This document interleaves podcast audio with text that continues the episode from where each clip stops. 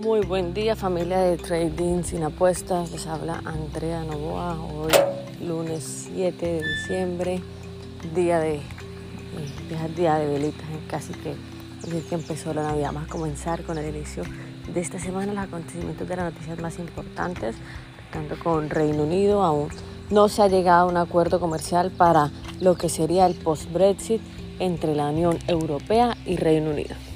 El tiempo se está acabando y se teme que llegue el final del día sin un acuerdo que beneficie a ambas partes.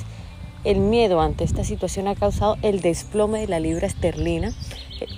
Se teme que al no llegarse de nuevamente a un nuevo acuerdo se envuelva el comercio anual, el cual está valorado en aproximadamente un billón eh, de dólares. Si esto no pasaría, pues se espera que no se llegue. En Estados Unidos, se está preparando una serie de sanciones para al menos dos autoridades pertenecientes al Partido Comunista de China por participar en la supuesta descalificación de los parlamentarios opositores elegidos en Hong Kong por parte de Pekín. Por su parte, Pekín califica estas acciones como injerencia en asuntos internos de su país. Esta noticia cocina ha ocasionado la caída de las bolsas en los mercados asiáticos también, en este caso de un 2.3%. En Canadá se espera la publicación sobre el índice PMI y BEI en noviembre. Se estima que el índice reporte 51.5 unidades, resultado que sería menor comparado al mes anterior de 54.5.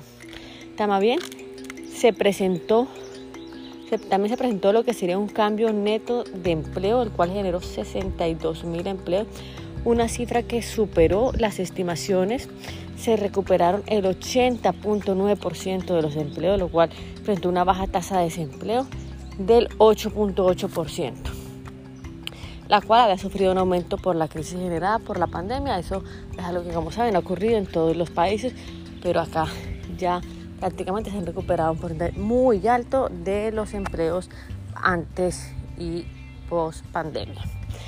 Por otro lado, los precios del crudo se presentan grandes caídas el día de hoy, lunes, a pesar del acuerdo de recorte de producción aprobado por la OPEP y el avance satisfactorio con las vacunas para combatir la pandemia.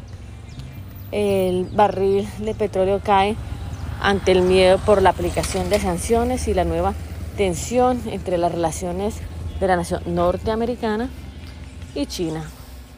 Otras noticias de las bolsas del mundo menobran en la baja, principalmente el día de hoy. El riesgo de que no sea aprobado el acuerdo post-Brexit dio este resultado, una fuerte caída de la libra esterlina a vez de las grandes tensiones de Washington y Pekín, han anulado el optimismo de las esperanzas que ofrecían el mayor estímulo fiscal del Banco Central Europeo y del Banco Central Americano de Estados Unidos, la Fed.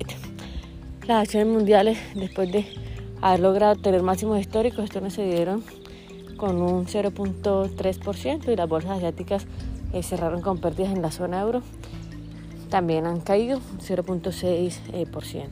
Eso es todo lo que tenemos para ustedes el día de hoy. Se estima que a partir de la fecha ya pues empiezan las personas a un mood, tener un mood de cierre de fin de año, es decir, que los volúmenes negociados se espera que empiecen a, disminuir paulatinamente.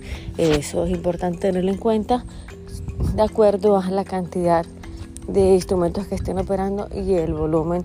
Recordemos entonces que la liquidez se verá empezar a, disminuir un, poco. Esto es lo que tenemos para ustedes. Les habló Andrea Novoa. Feliz día. Hasta Dios.